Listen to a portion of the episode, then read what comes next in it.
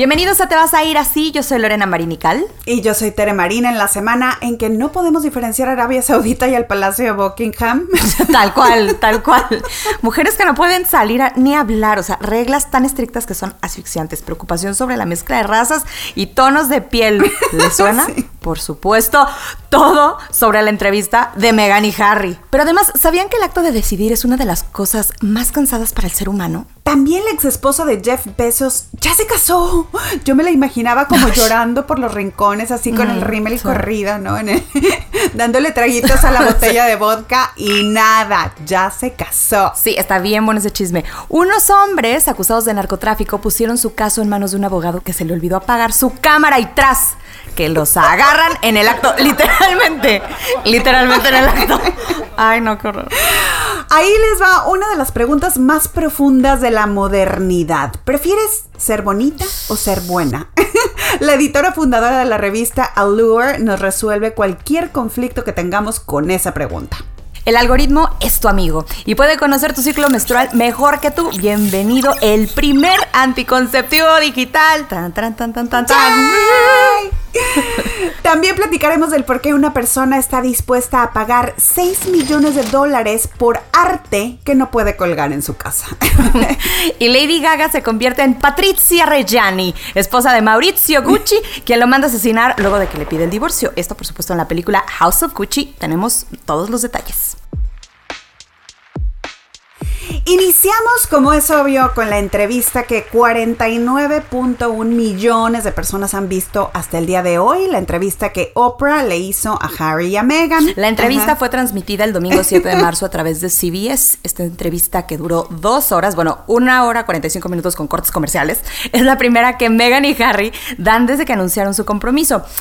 Y, y a ver, y no porque no quisieran, más bien porque no los dejaban. O sea, literalmente Harry aplicaba la de, ¿qué dice mi abuelita Cartano? Se oye chistoso, pero en realidad no lo es. Oye, pero al parecer es bastante más que su abuelita, la reina. O sea, aparentemente la reina es como lo de menos, ¿no? Y es el aparato de la corona en general lo que está podrido y controla hasta a la reina.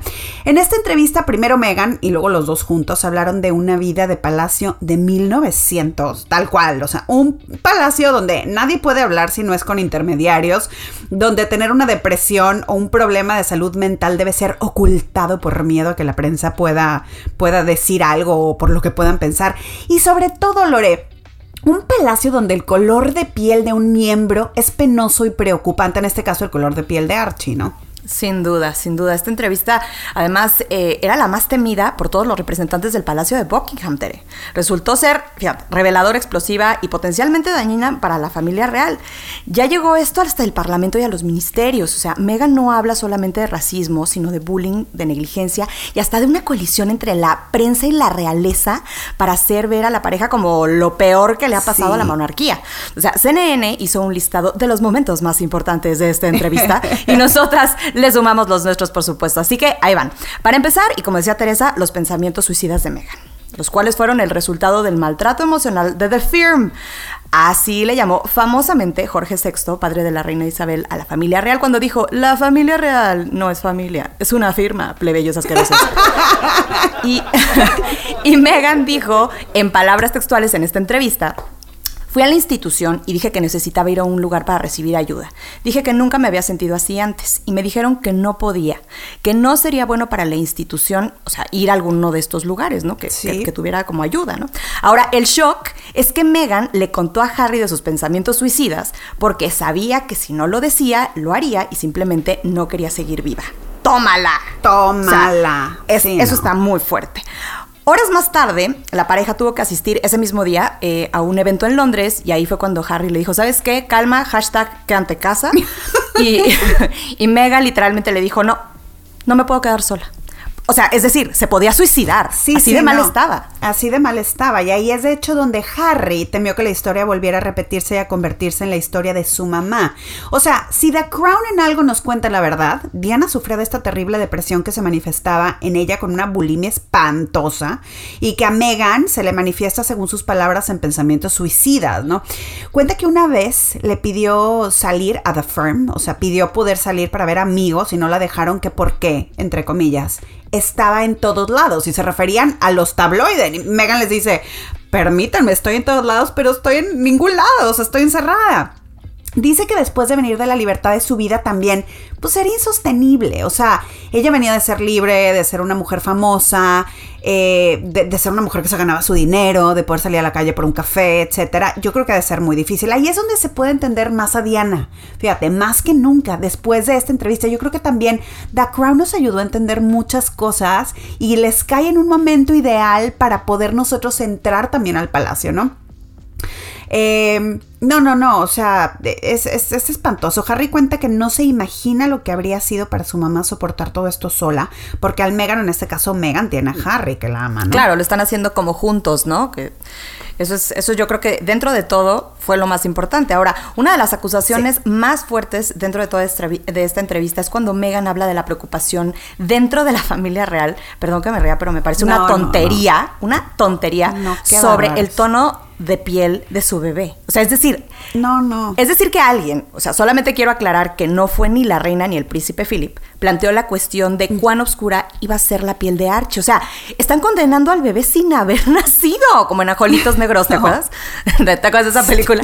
Total que cuando, total que cuando, espérame, cuando Oprah le pregunta a Harry si podía compartir más, so, más, sobre esta conversación, se negó y le dijo, no, no me siento cómodo eh, compartiendo esto. O sea, perdón, Perdón, Harry, pero más bien yo no me sentiría cómoda por tener una familia así. También, o sea, ¿estás de acuerdo? Más que la. Está muy fuerte. Sí, más que la conversación. Ahora, también dejaron claro que la firma no iba a dar títulos nobiliarios a Archie y como consecuencia no tendría seguridad, ni ella ni su mamá. Es decir, les quitaron el dinero. ¿Ok? O sea, sí, cuando se refieren sí. a que you're not gonna have security es dinero, ¿no? Y algo muy interesante dentro de todo no, esto. security, no, pero se referían con security a gente que los sí. cuidara de la prensa. Gente que los cuidara de la prensa, pero también era el dinero, porque luego él dice, claro. ajá, porque luego Harry eh, cuenta que le quitaron todo el apoyo económico desde el 2020 y le dijeron, ah, eso sí, muy linda, ¿no? Le dijeron, tú puedes seguir trabajando, pero no te vamos a pagar. O sea, a mí lo que se me hace es que el intercambio era, puedes seguir viviendo aquí en la casa, puedes seguir comiendo de la comida del Palacio Real, no hay bronca, pero pues ya no hay dinero para tus gastos, ¿no? De hecho, uno de los grandes descubrimientos es que Harry dice que vive del dinero que le heredó su mamá. Sí. Y que tomó estos deals con Apple y Spotify porque necesitaba dinero para pagar por seguridad para su familia. ¿Y sabes qué? Una vez que alguien, en este caso Megan, con toda la fuerza de la audiencia, de una entrevista con Oprah, los medios de comunicación mundiales y los valores modernos, ¿no? Nos deja entrar a conocer la red de tejes y manejes arcaicos de la corona, nos deja ver que sí viven en un mundo de 1900, pero bien gacho. Uh -huh. O sea, donde las mujeres y hasta los hombres no pueden salir, no pueden hablar, no pueden opinar. Donde si tienes un problema de salud mental, como en el caso de Megan, muy intenso, con el riesgo de un suicidio, sí. es más importante el que dirán. Un mundito reducido donde están aterrorizados por no seguir siendo todos blancos, por, porque nadie los critique. O sea, ¿Sabes que una de las grandes conclusiones para mí aquí fue que parece ser que es como el mundo moderno against the crown, pero no, ellos tampoco son felices adentro. Mm -mm, no. O sea, ellos no, están ellos no atrapados y los de afuera también creen que ya no deben de existir, entonces ya no hay ningún motivo para que existan. ¡Ah! ¡Qué intenso! Sí, totalmente. Sí, no, no, no, no. Muy triste esta entrevista y a mí por lo menos me hizo replantear mi visión de Meghan, de la monarquía inglesa y también de lo triste que debe de ser estar allá adentro, como dice Tere, ¿no? Porque Harry deja entrever y de hecho en un momento sí lo dice tal cual, ¿no? Que su padre y su hermano están atrapados ahí dentro, sí, ¿no? O sea, sí. esta entrevista fue Sí. el claro ejemplo de cómo las ideologías y tradiciones deben ser repla- replanteadas porque, a ver, como dice Tere, hay víctimas. Se acabó. Hay víctimas. Yo sí pensé que la corona, fíjate, cuando todo esto empezó, yo pensé que la corona se había modernizado cuando aceptaron a Meghan, que iban a abrazar la idea de que una mujer birracial entrara a la familia, con todo el potencial además que esto tenía. O sea, ellos son la cabeza del Commonwealth y Meghan lo dijo. Claro, ahí yo, yo busqué y hay 19 países en África donde la gente se ve como yo, dijo Meghan. O sea, Ahí en la entrevista, Megan dice que no entiende cómo, más bien no aprovecharon la situación, el potencial de tener en la realeza a alguien que se ve como ellos, ¿no? Como estos, como la gente de los países del Commonwealth. Y, y no solamente alguien, dice Megan, que llegó a la realeza siendo descendiente y siendo de raza negra, ¿no? Sino alguien que nació, como en el caso de Archie, dentro de la realeza con su mamá, ¿no? Eh, siendo birracial. Yo pensé, eh, lo mismo que ella. O sea, para mí, para mí era muy claro que. Mm, para mí era muy claro que hasta la realeza le había dado la vuelta a la página y había entrado en este siglo XXI con pies de plomo, ¿no? Pero no, mm. ahí para mí la conclusión es que si no depuran a todos ahí adentro, a esta maquinaria podrida de cabezas antiguas que tienen en operación en este negocio, la corona se va a morir, Lore. Totalmente, y hasta como lo dices, ¿no? Por pura estrategia, ni siquiera es como por, por estrategia del Commonwealth, lo debieron de haber hecho, pero bueno. Lo debieron de haber hecho. Así es. Esto los, los va a afectar, ¿no? Mucho. Oye, ahí apenas eh, se lanzó como el comunicado de la corona, muy pobre, muy escueto, después de esta entrevista, en donde así me imagino que lo escribieron, ¿eh? no sé. Lamentamos saber lo duro que fue para ellos aquí. Eh, pues los queremos mucho, aunque las recolecciones pueden ser diferentes para diferentes personas, ¿no? Tomamos muy en cuenta todo eh, sobre el tema de la discriminación y pues tomaremos cartas en el asunto a puertas cerradas. así me los, así me los enseño, así me los imagino escribiéndole. Porque otra vez la misma gata revolcada, ¿qué tal? O sea, real, ¿no? La gata real revolcada. Muy elegante. muy elegante la gata. Muy elegante la, gata, muy elegante. Y ahora las preguntas que hay, pues, pues son muchas, Teresa, porque, a ver, ¿qué sigue para la corona? Vamos a ver. Vamos a empezar por ahí, ¿no? ¿Quién fue el que tocó el, eh, el tema sobre el color de la piel de Archie? Porque la verdad es que todos somos bien chismosos y queremos saber quién fue. ver. ¿Qué papel tiene Kate Middleton? Porque también sufre presa igual que Carlos y que William. ¿Será que, es así también? Porque de ella casi no hablan. O sea, hablan hasta un punto y muy poquito, porque Megan contó de un pleito eh, donde Kate la hizo llorar por un tema de los vestidos de las Flower Girls el día de la boda. O sea, de las niñas que van tirando flores cuando ella pasa, ¿no? Las pajecitas. Hashtag problemas del primer mundo, ¿no? Porque eso tocó sí, eso fue primera Hashtag problema de millonarios, ¿no? Problema de millonarios, sí. O sea, un problema en épocas de boda me parece que es algo que puede suceder en cualquier familia, Lore. O sea, yo siempre quiero ofender a Kate, ¿ya sabes? Porque hasta Flores le mandó, cuando cuenta de este pleito le dice, este, ella se... Eh, digamos, se, sí, se disculpó conmigo, me mandó flores, entendió lo del pleito, ¿no? O sea, como que muy educada. Ahora, Kate nació inglesa, su familia está cerca, ella creció en la cultura de que ser parte de la realeza es un gran honor. Eso no vive en la mente de Meghan, ¿no? Estoy segura que Kate eh, no había hablado antes con el público antes de ser princesa. O sea, además, y lo más importante para mí es la pregunta, ¿a cambio de qué? O sea, yo encerrada, calladita, bien portada, pero ¿a cambio de qué? De ser reina, de seguridad, de que mis hijos van a ser reyes. No es el caso de Meghan. O sea, Megan sin dinero, sin seguridad, sin títulos y pagando el precio de tener que estar encerrada, de calladita, te ves más bonita, pues tampoco queda, ¿no? Como que, porque de hecho si te fijas ahí, Megan sí dijo que ellos estaban dispuestos a trabajar para la corona, que querían trabajar para la corona, que ella tomó la decisión de decir, voy a dejar mi carrera porque me voy a dedicar a la filantropía desde esta posición que me da el casarme con Harry, porque ella le late esa onda, ¿no? Es, así se conocieron. Sí, totalmente, totalmente. Y ahora, regresando al tema de las preguntas, ¿quién manda aquí, no? ¿Quién es la persona que puede hacer el cambio? ¿Será William cuando sea rey? Porque al parecer Carlos le va a ceder el trono, pero el trono ¿A qué? O sea, a una monarquía obsoleta, ventaneada y anticuada. Y, quemadísima, además, porque ya está bien quemada. Es un negocio complicado y caro de secretarios privados, conserjes de comunicación, ladies in waiting que los llaman, amas de llaves, choferes, mozos, ayuda doméstica, jardineros y toda la gente que administra los palacios. O sea, el palacio de Buckingham solamente tiene 400 empleados, Lorena, que operan todo. Servicios de catering para los banquetes, comidas en el jardín y cenas de estado. a las que frecuentemente, aquí el problema, acude la prensa.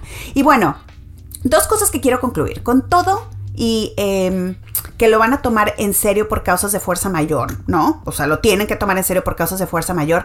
Esa frase que usan en el comunicado de las recolecciones o memorias son diferentes para la gente, como que dicen, las cosas no fueron así, o puede ser que no fueran así, o sea, a mí me suena a gaslighting, este término de de confundir a la gente haciéndole creer que lo que vieron no es cierto, que lo entendieron mal, que todo está como en su cabeza, no me gustó. O sea, no suena a que se están modernizando, suena a que, pues puede ser que Megan lo diga así, pero, pero está en duda, ¿no? Claro, además se oye como cero empático, ¿no? Cero.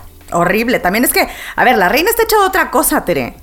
Está hecha de otra cosa. Sí, sí además, nada más por la edad que tiene. Vamos a empezar por ahí, con muchísimo respeto a la reina. Doña Chabela. Sí, sí, sí, la verdad que sí. Pero a ver, si The Crown no nos miente, está hecha de acero. Y es que es verdaderamente fría al grado de que parece incapaz de ser dulce o cariñosa ni con su hijo. Sí, o sea, su hijo Carlos, Charles, eh, crece como un príncipe, sí, pero con una mamá fría que tampoco podía entender una personalidad tan emocional como Diana. O sea, no sé si ustedes se acuerdan de esa escena cuando la recibe y que Diana se le tira a los brazos, ¿no? Como para abrazarla. Bueno, ella se queda como, como, como dura, como, ay, ¿qué hago? ¿Lo que es esto? O sea, así me lo imagino todo el tiempo. Sí, que está totalmente. las ¿Ya sabes? Sí, o sea, es como una mujer que, se ha de preguntar, ¿cómo? ¿No es feliz? ¿Y eso qué? O sea, no estamos aquí para ser felices, estamos aquí para hacer las cosas, para dar resultados. O sea, también acuérdense que a la reina no le tocaba ser reina, la reina Isabel, ni siquiera su papá, ahí abdicó el tío y los dejó a cargo el changarro. Entonces no ha de ser fácil lidiar y entender a tantas generaciones de familiares y nueritas, ¿no? Sí, claro. De hecho, su hermana, la princesa Ana, todo esto lo conocemos por The Crown, no se la pierdan si no la han visto. ¿eh? Yo sí conozco gente que no la ha visto. Oigan, o sea, es de verdad una maravilla. Y su, su hermana, la princesa Ana, que hace ese papel de... Eh, pues no sé, es como que la que se burla, ¿no? De que hay pocos sentimientos en el palacio entre la familia. Y ahora como que viene esta generación de cristal. No, pues me dijo esto, pues es que me ofendió, pues es que no me ven bien al niño, oiga, no me lo ven bien. no, o sea, como que son cosas serias, o sea, eran serias en 1950 también, y en 1800 eran cosas serias, pero no se sabía de lo importante que eran, y en esta generación de hoy estamos entendiendo que debemos respetarnos, que debemos tratarnos bien, que debemos ser iguales, y le estamos dando un valor a esos principios morales básicos que durante mucho tiempo culturalmente no se los dieron. Entonces hay un choque cultural también para la corona. Absolutamente, pero también, ¿sabes qué? Que lo triste es que entre nosotros, en esta época, sin ser realeza, ¿eh? En esta época hay gente que piensa como en 1900, Teresa. O sea, una de las primeras cabezas en rodar fue el comentarista de Good Morning Britain y gran, gran crítico de Meghan desde el principio, Pierce Morgan, donde dijo al aire textual, perdón, pero no le creo nada. Ni aunque me diera el reporte del clima, le creería. Está atacando todo lo que la reina representa y por lo que ha trabajado. Ay, cállate. Miles de personas después de esto se manifestaron en contra de la televisora después de que, de que dijera esto, ¿no? Lo que resultó, señoras y señores, en que le dijeran, compadre, te vamos a renunciar. O sea, di fuiste tú, pero fuimos nosotros, no te queremos aquí, bye. ¿No? Porque se fueron una cantidad de comentarios muy fuerte. Ahí lo que pasó es que al aire él se paró y se fue después de comentar con sus co-conductores la entrevista. O sea, ahí invitaron como una mesa redonda a la conversación a un, eh, a un, pues a un ayudante que tienen ahí, Alex Beresford. Beresford, sí, que es el weatherman, es el que dice eh, el clima. Y él dice que él es más claro de piel, pero que al final es descendiente de afroamericanos. Le dice, tú eres un racista, Pierce Morgan. O sea, eres un racista y estás ardido porque Megan y tú eran amigos y she cut you off, le dijo. Ahí hay como, como una enemistad del pasado. Y lo que cuentan es que ellos se conocieron por Twitter. O sea, Pierce Morgan, este conductor, muy famoso, periodista, que fue editor también del, del Daily Mail. O sea, tiene una historia muy larga y se conocieron a través de Twitter mucho antes de que Harry y Meghan se conocieran y empezaran de novios. Y cuando esto sucedió, o sea, que empezaron a andar, Pierce estuvo buscando una entrevista y ella, de plano, le dejó de contestar. Pero ahora entendemos que porque también a Meghan le decían que tenía que decir no comment. Total, que se hicieron ahí en el estudio de palabras Morgan insistía en que a Archie no le habían quitado su título por el color de su piel, que porque es una regla establecida hace 100 años, y Alex le decía que el tema racial se tenía que abordar a nivel del palacio y que sus opiniones eran diabólicas al no creer en los problemas de salud mental de Meghan. Y ahí fue donde se paró y se fue de Good Morning America y dijo bye bye.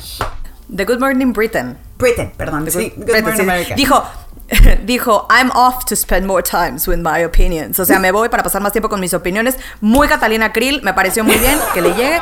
Nadie lo quiere oír, a mí me cae fatal. Hace unas entrevistas muy fuertes con la gente. No em, es cero empático. Quiere hacer llorar a todo mundo todo el tiempo, Tere. No me parece, no me parece ético de, de alguien como él. Pero bueno, eh, ahora ¿Por qué es tan importante Pierce Morgan? Porque quizás, quizás sea el primero también de muchos que caigan por estos comentarios. Sí, yo creo que estamos terminando con una época y dejando la cookie cutter out. O sea, mm. ya ahora sí, no va a haber más tolerancia para este tipo de comentarios. Y me parece que está bien, porque si eran de una época. De hecho, el otro día platicaba yo con una amiga, que se llama Isabel, que le mando un beso.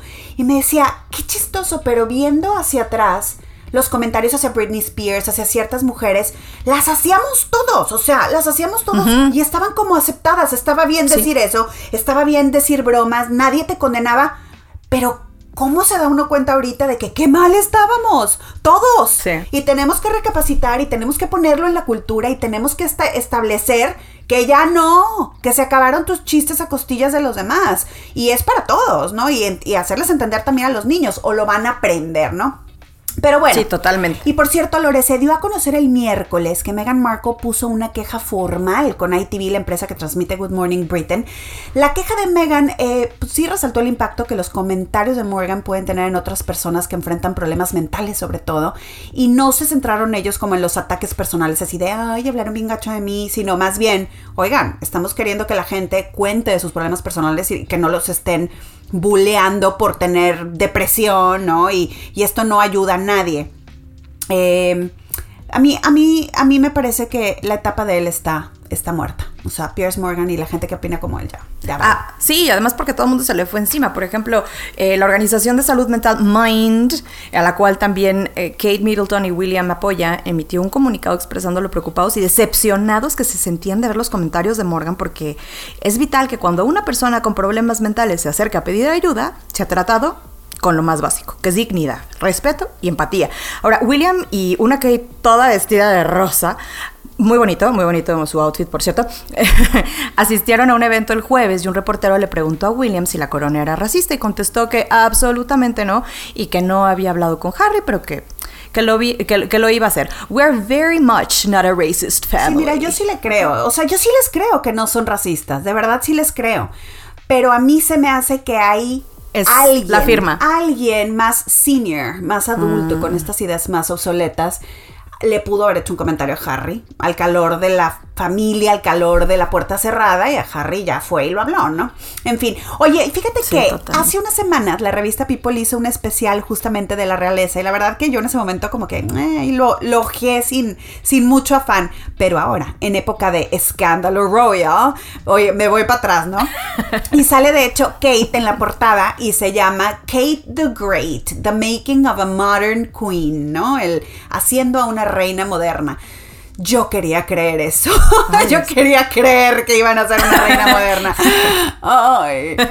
Es todo una mentira, Teresa. Obviamente con todo esto que hemos visto, o más bien, quizás todo también es una realidad, porque viven en una mm. vida muy rara. Muy rara, muy rara. El caso es que hay, entre muchos otros artículos, uno sobre los gorkis de la reina, que en realidad son dorgies, estos perros que son una mezcla de Dachshund y Welsh Corgi. Fíjate, llegó a tener hasta 10, ahora ya solamente le queda uno, Candy se llama. Eh, mucho antes de que se supiera todo esta, este efecto terapéutico que tienen los perros en, en los seres humanos, la reina ya los trataba como personas Penny Jr., autor de All the Queen's Corgis, Dice ahí que todos estos perritos comían en contenedores de plata y que cada uno con dieta específica para sus necesidades. ¿Croquetas? No. Comían de la cocina del palacio, usualmente venado, conejo y res mezclado con el gravy especial de la reina y galletas hechas en el palacio. O sea, No es broma, Lore, comen O sea- mejor que tú y que yo. Absolutamente. Oye, la pasión de la reina de- eh, eh, y la pasión de la reina por los corgis nació en 1933. O sea, Sí. me, du- me duele decir este, este número porque la reina, miren, ahí sigue dando de qué hablar. Pero resulta que su, su padre le compró a Duki, ¿ok? Ajá. Que fue como su primer perrito. En 1944 le regalaron a Susan por su cumpleaños 18 y desde entonces todos los corgis reales fueron descendientes de Susan y los llevaban a todos lados en su avión o en su coche, si iban a alguna de sus casas. Ya ves como que eh, para ellos el verano la pasan en una casa y el invierno Sí. la pasan en otra. Exacto. Bueno, y existe también la tradición de que los entierra en donde mueren. O sea, ¿cuántos perros habrá enterrado ya la reina? No lo sabemos. Lo que sí sabemos es que hay tumbas eh, Sandringham y en Windsor. Sí, imagínate. O sea, Ay, no, no. no, no, no, no, no, no. Oye, vamos a dejar de hablar de la realeza porque ya nos echamos eh, toda la información que necesitaban saber, pero sí vamos a seguir hablando de perros, porque uno de los pastores alemán de Joe Biden tuvo que ser llevado de regreso a su casa en Delaware, en donde vivían antes de llegar a la Casa Blanca, porque mordió a una persona de identidad desconocida. La secretaria de prensa, Jim Psaki, eh, dijo el martes que la herida fue menor y que Major, así se llama el menor de, de los dos pastores alemanes, reaccionó una persona desconocida que lo sorprendió pues en la Casa Blanca. Ahora, la unidad médica de la Casa Blanca atendió a esta persona de identidad desconocida y está fuera de peligro. Oye, luego ayer en la mañana que iba a dejar a los niños al colegio, una chava ahí de CNN estaba entrevistando a un entrenador de perros y le preguntaba si estaba bien que lo mandaran de regreso. Y dijo como que muy políticamente, ¿no? Así de, pues ellos saben muy bien lo que hacen, pero está muy mal. O sea, que debieron de haber sí. Dejado al perro ahí y que es muy normal que con la cantidad de gente que hay en la Casa Blanca, ¿no? Para un pastor alemán eh, es muy natural que se ponga nervioso y que con el entrenamiento adecuado se puede, se puede eh, pues acostumbrar, ¿no? Pero bueno, lo dijo así como que muy, muy soft, ¿no? Porque no estaba hablando de cualquier perro. O sea, se, se le podía notar, al- ya sabes, al veterinario así como su, como, como así la tensión, ¿no? Qué, qué fuerte que hay que cuidarnos hasta de cómo hablamos de los perros, ¿no? De los demás. Así de, bueno, es que- Pero ¿sabes qué? Mira, Pero tienes razón, no es "Ay, cualquier perro.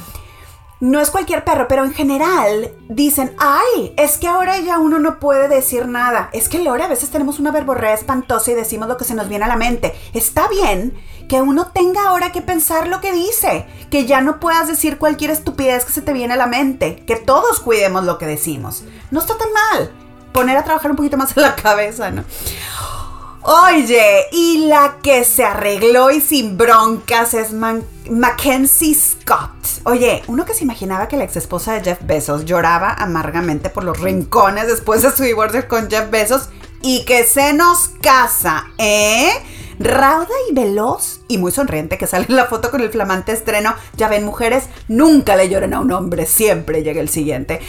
Mackenzie Scott, ex de Besos, se casó con el maestro de ciencias de sus cuatro hijos. Se llama Dan Jewett, es el nombre de la nueva adquisición de la familia, del esposo, que es maestro en el colegio privado Seattle, eh, Seattle Lakeside, eh, al que acuden los cuatro besitos, hijos del dueño de Amazon. ¿Qué tal? Los cuatro besitos. Ay, Los cuatro linda.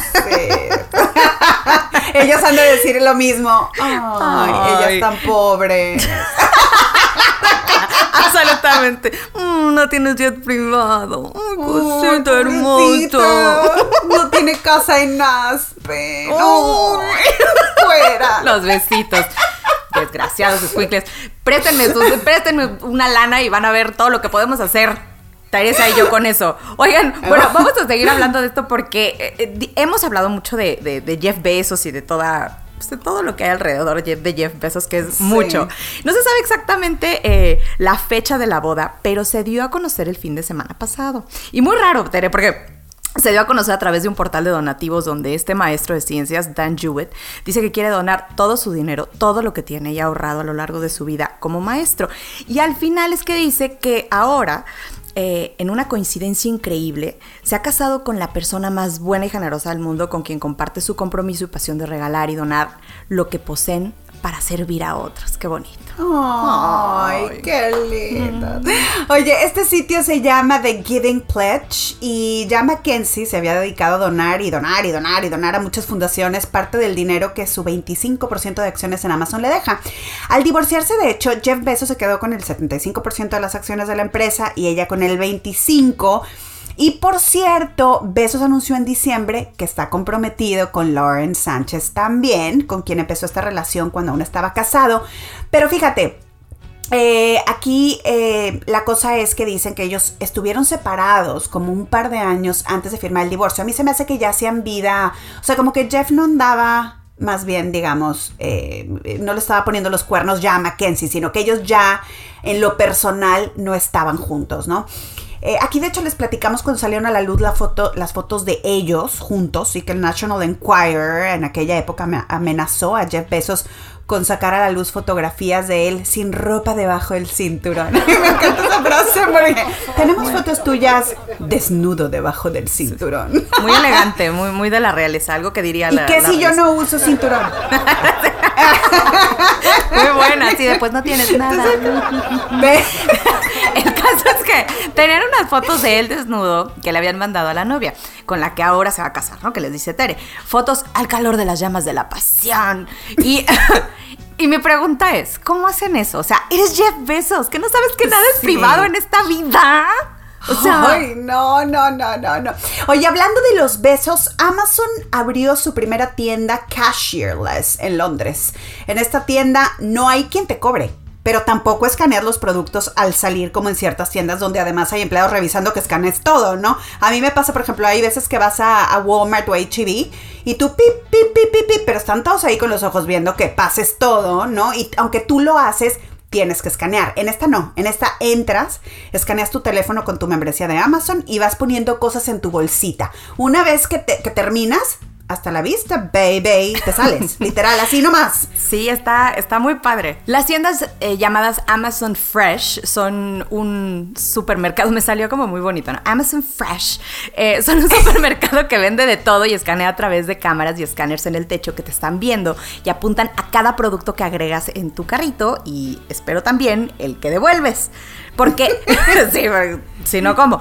Eh, de hecho, un reportero de Bloomberg Quick Take se fue de compras y probó la tecnología y es súper impresionante, Tere. O sea, es, impresionante verlo. Al final eh, de su reportaje dice que ahora se va a esperar al recibo y pues, como te decía, ¿no? Revisar que efectivamente esté correcto. Me parece increíble. Y qué padre, pues ya no tienes que hacer fila y esas cosas. Oye, que por cierto, aquí, este, paréntesis, Bloomberg Quick Take está espectacular. Luego más adelante en otro podcast les platicamos porque es como la televisora de Bloomberg y no saben, oigan, tienen un contenido increíble. Pero bueno, pensarás, Lorenza, que somos más modernas y más libres que nunca por la calidad de opciones que tenemos, pero resulta que demasiadas opciones son paralizantes.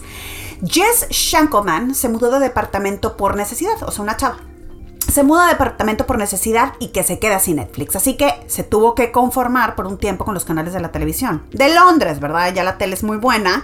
Tampoco creas que tanto, pero lo que dice, ¿sabes qué? Es que dice que la falta de opciones fue gloriosa. O sea, tener tres canales, ¿no? Sí, claro, porque no entras como a esta cosa que es como la Ouija virtual que es en Netflix y le estás dando y dando y dando y dando 15 minutos y dices, Dios mío, ¿qué voy a ver? ¿No? Entonces es mucha angustia. Y terminas en Friends. Y terminas en Friends. ¿Por qué no? O terminas en Mean Girls, como yo. ¿no? Como yo.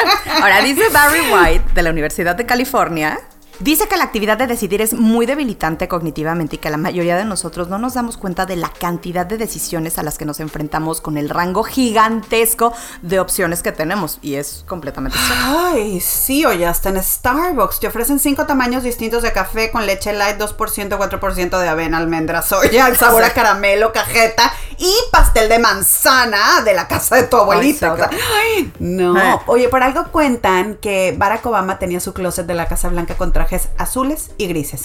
Decía, tienes que reservar tu decision making energy. O sea, tenemos una cantidad de energía para decidir y se gasta en el día. O sea, ¿sabes que por eso creo que nuestros hijos pueden ser tan cansados? La cantidad de decisiones que tomo yo en un día como mamá, o sea, ponerle unos zapatos o ponerle los otros, cocinar una cosa o cocinar la otra, cómo son o sea, en este caso, como son dos, ¿quién tuvo la culpa en esa discusión? Si, si lo que contesté al niño es educativo es solamente que me lo saqué de la manga, si accedo a ponerle la tele cuando me la pide, si accedo a darle más tiempo para hacer la tarea, si accedo o no, siempre es así como, está bien, es aceptable mi decisión, está bien lo que estoy haciendo. O sea, y aparte te preguntan mil veces, mil veces te toman y mil veces tienes que estar tomando decisiones. Ay, no, o sea, de verdad que ya, ya no, ya no, ya de repente te vuelves loca. Por eso a veces es más fácil si tomas decisiones en la mañana, pones reglas y dices, no me voy a salir de ahí, ya no voy a tomar decisiones, ¿no? Cansa. Cansa, cansa muchísimo. Y ahorita que me lo dijiste, mira, dije, ay Dios mío, qué angustia, ¿qué voy a hacer con los niños que no tengo? Es impresionante. Porque aparte se cuenta que te salen con que, por ejemplo, no, no, tiene derecho a la tablet, ¿no? Pero entonces te dice, ay, pero es que sabes qué? que vengo del colegio y me dijo la maestra que lo hice muy bien y además tú me dijiste que me había portado súper bien en el carro y... ¿Tú crees que me puedas dar, no 30 minutos, nada más con que me des 20 o tú decides cuántos minutos. ¡Ay! ¡Qué estrés!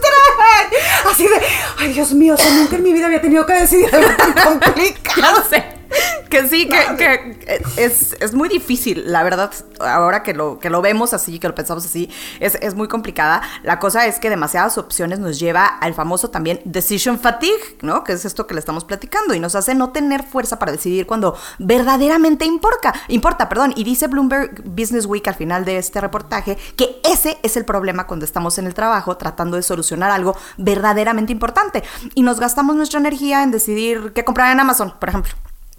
Sí, que esa es otra. O sea, de repente nos ponemos a buscar ropa. Eso también te está gastando esa, esa capacidad de decisión. Entonces tenemos que decir, ¿sabes qué? Esto lo voy a delegar. Esto no lo voy a hacer. O de plano me voy a dar 20 minutos, media hora el fin de semana para buscar esas cosas ahí. Oye, bueno, en otro tema y rápidamente seguimos en época de premiaciones y de seguir haciendo listas de qué ver. La verdad es que esta semana sí no tuve tiempo de ver nada, pero les cuento que eh, en los Critics Choice Awards se llevaron a cabo que se llevaron a cabo de hecho una semana exactamente después de los Globos de Oro. Otra vez gana como mejor película Nomadland. Insisto, no la vean. hasta, que, hasta que todo el planeta esté vacunado, no se muera nadie, todo el mundo tenga trabajo y haya amor y paz, no la vean. Igual, ¿quién sabe cuándo va a ser eso? Yo la verdad es que la estoy postergando, postergando, postergando porque siento que me va a dar mucha ansiedad y te voy a llamar para decirte por qué vi esta cochina. No cochina, pero como que yo ya les había dicho, lo que yo veo trato de que sea como más este fácil de ver, ¿no? No como No Man's Mira, mientras mientras no seamos robots y máquinas, porque yo por ejemplo, o sea, sé que hay gente que dice, la película es buena como película, o sea, si te vas a poner a analizarla y eres crítica de cine y tal, está muy padre, vela. Pero al final somos seres humanos, que nos, nos, nos afectamos por lo que vemos, por lo que escuchamos, por lo que decimos. Entonces de pronto dices, ay, no era el año para hacer esta, pero bueno, es bueno. Eh, Así es. Bueno, oye, eh, mejor actor, otra vez póstumo para Chadwick Boseman, para Ma Black Bottom, mejor actriz Karen Mulligan por Promising Young Woman y así varias más. Una sorpresa fue María Bacalova, que sale en Bora Subsequent Movie Film y su emotivo mensaje. Alan Kim, el niño de Mirani. Minari. En su mm. Minari. Sí, en su smoking chiquitito, chiquitito. chiquitito. Que se suelta a llorar. Ay, cuando le dan su premio, mi amor. Ese sí búsquenlo en, en, en, YouTube o algo, cuando el niño se suelta a llorar. Es un cuero. Los premios, otra vez raros, cada quien en su casa y Dios en la de todos. Oye, para la lista completa vayan a internet, pero sí les digo eh, que los Critic Choice Awards son históricamente los premios que como que mejor predicen quién va a los Oscars. Por cierto, The Crown se llevó de todo en televisión, mejor actor, actriz, serie de drama.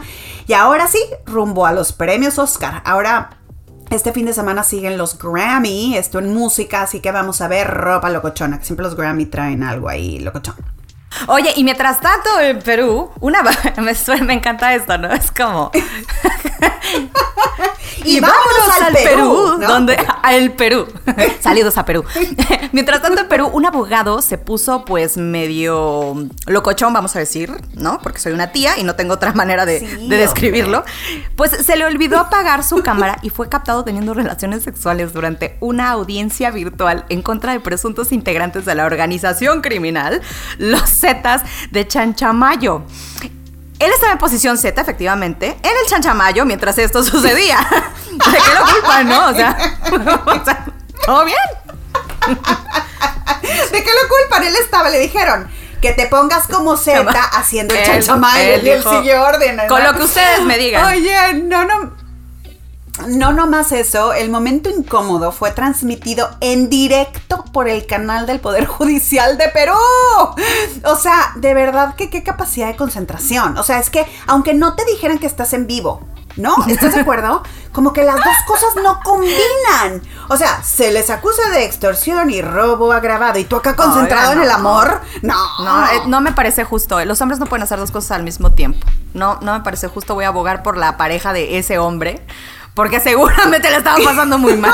La pobre mujer ha de haber estado oyendo el juicio. Así, "Ay, Dios mío, no nada, ¿no?". Pero bueno. Oye, vámonos con las rapiditas. Eh, Rupert Grint, actor que interpreta a Ron Weasley en Harry Potter, dijo que la experiencia en las películas de Harry Potter fue sofocante después de trabajar todos los días durante 10 años. Ay, Ron, a ti te pagaron. Que se lo digan los casados. ¿ah?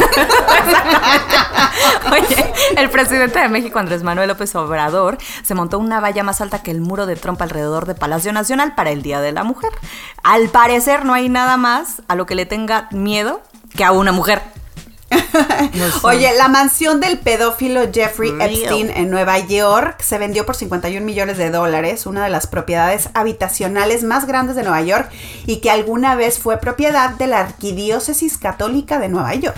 La actriz mexicana Isela Vega falleció a los 81 años de edad, víctima de cáncer. Entre sus más de 180 filmes trabajó con Pedro Armendáriz, Mau- Mauricio Garcés y Mario Almada. En 1974 se convirtió en la primera mujer latina en aparecer en la versión estadounidense Playboy y ese mismo año debutó en el cine estadounidense en la, en la película The Deadly Trackers. Descanse en paz, Isela Vega. En otro deceso, el payasito de la tele, Ricardo González Cepillín, murió a los 75 años de edad, víctima de cáncer en el Estado de México. Entró al hospital por insuficiencia cardíaca y neumonía y estando ahí le detectaron el cáncer. Descanse en paz, el payasito de la tele, Cepillín. Lou Outens, creador del famoso cassette que hizo la música portátil, murió en su natal Holanda a los 94 años de edad. Outens fue un famoso ingeniero para la marca Philips y nos puso en el camino del playlist, pero sobre todo de los mixtapes. Descansa en paz y muchas gracias. Así fue toda mi infancia, con mixtapes. Con mixtapes, ¿verdad, Lore? Los cassettes. Y pasaron muy rápido si te pones a pensar en la historia de la humanidad y de la música, ¿no? En fin, oye, te tengo que contar del artículo que escribe la editora fundadora de la revista Allure, que está celebrando 30 años, y se echa un reportaje espectacular sobre la vanidad y la belleza y de cómo ser bella o estar bella siempre ha llevado esta carga de eres una vanidosa o soy vanidosa, me siento vanidosa, ¿no?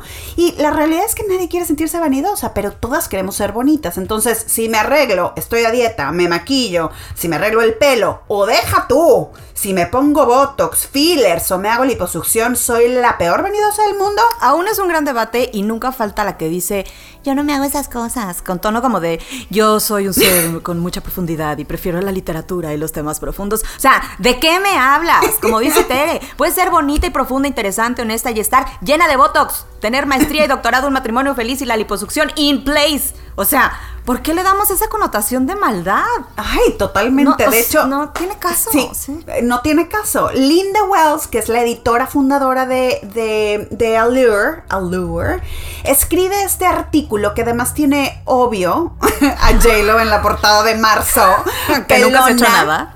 Que nunca has hecho nada, dice ella. Pelona, pelito corto, que no sé si sea peluca, eh, pero se le ve como espectacular. Toda ella es espectacular. Y bueno, Linda empieza este reportaje contando cómo su hermana quedó traumada de por vida después de cuidar a su mamá de una cirugía de cara. Porque digo, pues no es algo lejos de nada lejos de lo traumático. O sea, hay sangre, hay hinchazón, hay puntadas, heridas que sanan y sanan bonito, pero pues digo, hay sangre. Claro, y entonces somos vanidosos que nos gustamos de maquillaje y de cirugías. Sí debemos sentirnos culpables por ser atractivos o por vernos bien. A mí me encanta que por ser atractivos, yo súper sumando, súper atractiva. Pero Esto es lo que me pareció a mí más interesante. O sea, lo que queremos, dice ella, es aceptación, ¿no? Ser vistos. Entonces, Linda dice ahí que la publicidad hizo en estos pasados 100 años, lo que hizo la publicidad fue encapsular el deseo de ser atractivos en esta capa como de vanidad y un poco insultando a la mujer por ser una vanidosa, mientras las presionaba a, com- a comprar estos productos que las curaba del insulto, ¿no? o sea, esto lo traduzco textual de lo que ella dice. Cuenta que en los años 50 se usaba un poco el, ¿será o no será? Solo su salón de belleza lo sabe, porque el usar químicos en el cabello era tan moralmente castigado que solamente tu, tu peluquero te cuidaba ese secreto. O sea, le ponían esta tonalidad, esta carga emocional negativa a este acto de quererte ver mejor, ¿no? Absolutamente, pero la carga sigue, Teresa. esta carga sigue, no es como que el tiempo lo haya mejorado. Si hay un cambio en el eslogan porque me quiero, me cuido, soy mujer y mi decisión de belleza me empodera, ¿no? Pero ya no tenemos que darle explicaciones a nadie también, ¿no? De alguna manera siento que hemos evolucionado, no sé si evolucionado es la eh, palabra, pero crecido, avanzado, no sé, quizás en este tema. Sí, oye, Linda platica, fíjate, dice que una vez va a una discoteca en Nueva York súper de moda, que se pone ella una faldita de cebra y se sentía la reina del lugar cuando llegó, ¿no? Y que se le acerca un conocido y le dice, quítate de esa luz, te hace ver fatal. desgraciado. Dice, no, o sea, no me salía de la luz, me salía de la discoteca, ¿no? Y con esto ella hace, hace como esta reflexión y habla de lo emocional de la belleza. Como que saber que ante los ojos de alguien te ves mal, te hace pensar que te ves mal ante los ojos de todos. Inmediatamente te pones así como que en el centro de un teatro con las luces dirigidas a ti, sientes que todo el mundo piensa lo mismo, ¿no? Y al final somos seres sociales, grupales, queremos team, ¿no? Queremos ser vistos con buenos ojos. Y claro que la teoría, sobre todo la moderna, dice no debemos preocuparnos de lo que opinan los demás, a mí me vale lo que digan de mí, nadie me mantiene, ¿no? Oye, pero díselo a nuestro ADN. O sea, durante años eh, nos ha cuidado poniendo este pensamiento en nuestra cabeza para protegernos. O sea, hace no muchos años que no te importara lo que decía el grupo, lo que pensaban de ti, hubiera sido no comer. O sea, si te querían, si te separabas de la comunidad significaba que te morías de hambre, frío, soledad. Vaya, está en nuestro ADN. Nuestra mente combate este ADN porque ahora sí es cierto que no necesitamos al menos de todos pero sí necesitamos de algunos si queremos que nos vean bonitos. Entonces, hay esta idea de que la apariencia es superficial, o sea, que consume tiempo y sobre todo que se mete en el camino de las cosas más importantes, guiño y guiño. Y aquí entra la moral, ¿no? O sea, yo prefiero rezar, yo prefiero ayudar a la, a la fundación este, sutanita, yo hago jardinería y le leo a mis hijos. O sea, bueno, no. pues yo sí, pues yo también. Y aparte hago cita para los fillers, ¿no? Y me hago masajes reductivos. ¿Qué importa?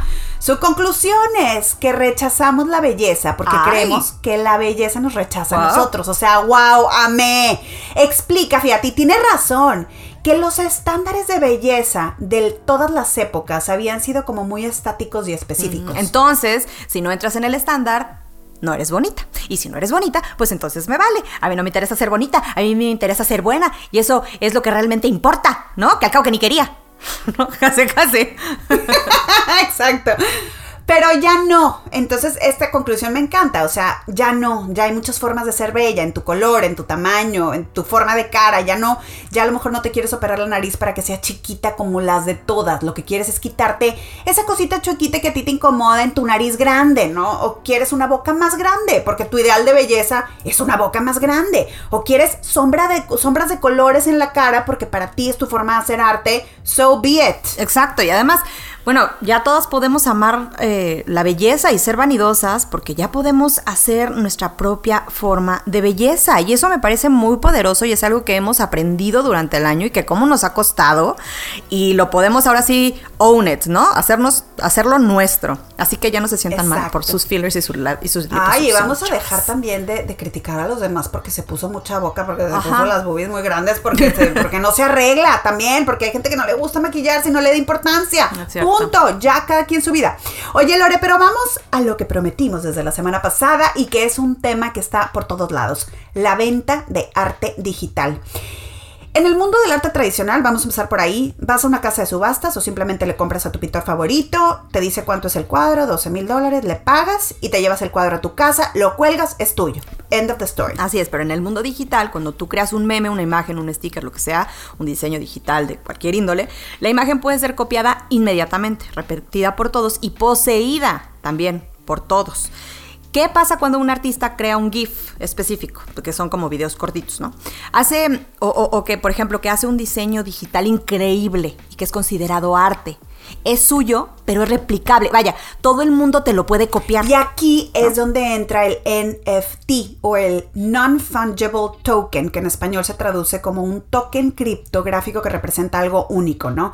Aquí entra de nuevo el blockchain, Bitcoin y otras monedas digitales son confiables porque puedes ver quién tiene la moneda en los llamados libros públicos. A comparación de un banco que no sabes lo que está haciendo con tu dinero, en este banco, en este banco los libros son públicos, son blockchain, sabes quién es el dueño de qué. En este caso es igual. El arte no lo puedes colgar en tu casa, existe solamente en el sistema, pero gracias a blockchain todo mundo puede saber que es tuyo porque tú lo pagaste, cosa que no lo hace exclusivo, ¿eh? muy importante, lo pueden copiar, pero se sabe que tú pagaste por él. La verdad, para que no entienda, pero bueno. la verdad es que te quisiera decir que es maravilloso, pero no puedo entender que alguien pague 69.3 millones de dólares, como en el caso del artista Mike Winkelmann, por un archivo digital que además es reproducible, que es copiable. O sea, no más para que digan que es tuyo. pero, por ejemplo, fíjate, en un artículo de esta semana del New York Times, Josie Tadeus Jones, reportero, compara muy bien el poseer arte digital con un arte físico. O sea, tú le compras un cuadro al mejor pintor, pero nadie te dice que otro artista no lo copia o le toma una foto, lo imprime y lo cuelga. Una amiga tuya puede repartir 300 invitaciones, ¿no? De su piñata del niño con la foto de tu cuadro. O sea, no lo tiene, pero, o sea, quien lo pagó y tiene el original colgado eres tú pero ella lo puede usar y reproducir. O sea, no sé. Y por ejemplo, alguien podría alegar que el arte no es para estarlo viendo, sino para poseerlo, a menos de que trabajes ocho horas diarias enfrente de tu cuadro y lo veas ocho horas. La realidad es que lo que lo hace tuyo es que lo poseas. Aquí igual, o sea, lo posees, pagaste por él, solo que vive en la red y el blockchain legitimiza la transacción de compra. Mucha posesión, Lore. Quiero poseerte. sí, sí, sí. Debes obedecer. y bueno, ya artistas, músicos, influencers y franquicias deportivas están utilizando estos NFTs, ¿no? O NFTs, NFTs, NFTs, para monetizar bienes digitales que de otra forma serían baratos o hasta gratis. O sea, esto responde también a las falsificaciones en arte en el mundo digital. En el blockchain o este libro contable público que todos podemos ver y comprobar, hay un archivo digital que dice que es de Lorena Marinical o de Tere Marinical. Las dos tenemos el mismo apellido, pero a mí se me hizo muy largo. Eh, eh, el apellido. el apellido. Entonces, bueno, este archivo digital por siempre te unirá a tu cuadro, a tu dibujo digital, a esa canción, a lo que sea que ese artista haya creado. Que al final, volvemos al tema del arte real, dicen, ay, es que Lorena es una gran coleccionista de arte, tiene un Van Gogh y tiene un quién sabe qué. O sea, ¿qué importa si yo tengo aquí también en mi cocina colgado tu cuadro de, de mentiras, no? Claro. Ahora, lo más increíble es que este artista que mencionamos antes, Winkelmann, vendió su arte a través de la casa de, subastas Christie's como si estuviera vendiendo un cuadro físico normal. Los NFTs han existido desde como 2015 y así como algunos especuladores están comprando Bitcoin y apostando porque crezca más, así están empezando a invertir en los NFTs. Ahora, lo más increíble es que el comprador del NFT no necesariamente tiene el copyright o el acceso exclusivo de la compra. O sea, muchas veces está accesible a todos, pero algunas personas están dispuestas a pagar mucho dinero por decir que son dueños de algo que pueden probar que pagaron. O sea, que pueden comprobar que... Alguien pagó, Lore. Alguien pagó 600 mil dólares por la imagen digital de un gato con cuerpo de Pop Tart dejando una estela de arcoíris. 600 mil dólares. O sea, yo te bajo esa imagen en un minuto, te la copio, la imprimo y hasta la cuelgo por 6 dólares. Bueno, también hay gente que paga 9 mil dólares por una bolsa porque es Hermes, o sea, y esta bolsa carga lo mismo que una bolsa del súper y la del súper es contra agua, o sea, somos nosotros los que, somos nosotros los que les ponemos valor a las cosas, o sea, yo le puedo dar eh, valor a una bolsa Chanel, ¿no? El señor quiso su gato con cuerpo de Pop Tart, con un halo de arco iris y pues pagó sus 600 mil dólares, ¿no? Exacto, cada quien le da el valor a lo que quiere. Muy, sí, sí, sí. Oye, y hablando de cosas que también, de bolsas caras, ¿no? También, o, de nombres caros. La semana pasada, eh, una vez que la tormenta del secuestro de sus perritos había pasado, Lady Gaga publicó una foto con Adam Driver, vestidos de personajes para la película House of Gucci. Este es uno de los dramas más esperados. La dirige Riley Scott y está basada en una historia de la vida real de la familia Gucci. Fíjate que ahí Lady Gaga interpreta la polémica Patricia Reggiani y Driver eh, personifica Mauricio Gucci, heredero de la casa de alta costura. Esta pareja se casó en 1973 y tuvieron dos hijos, Alegra y Alessandra.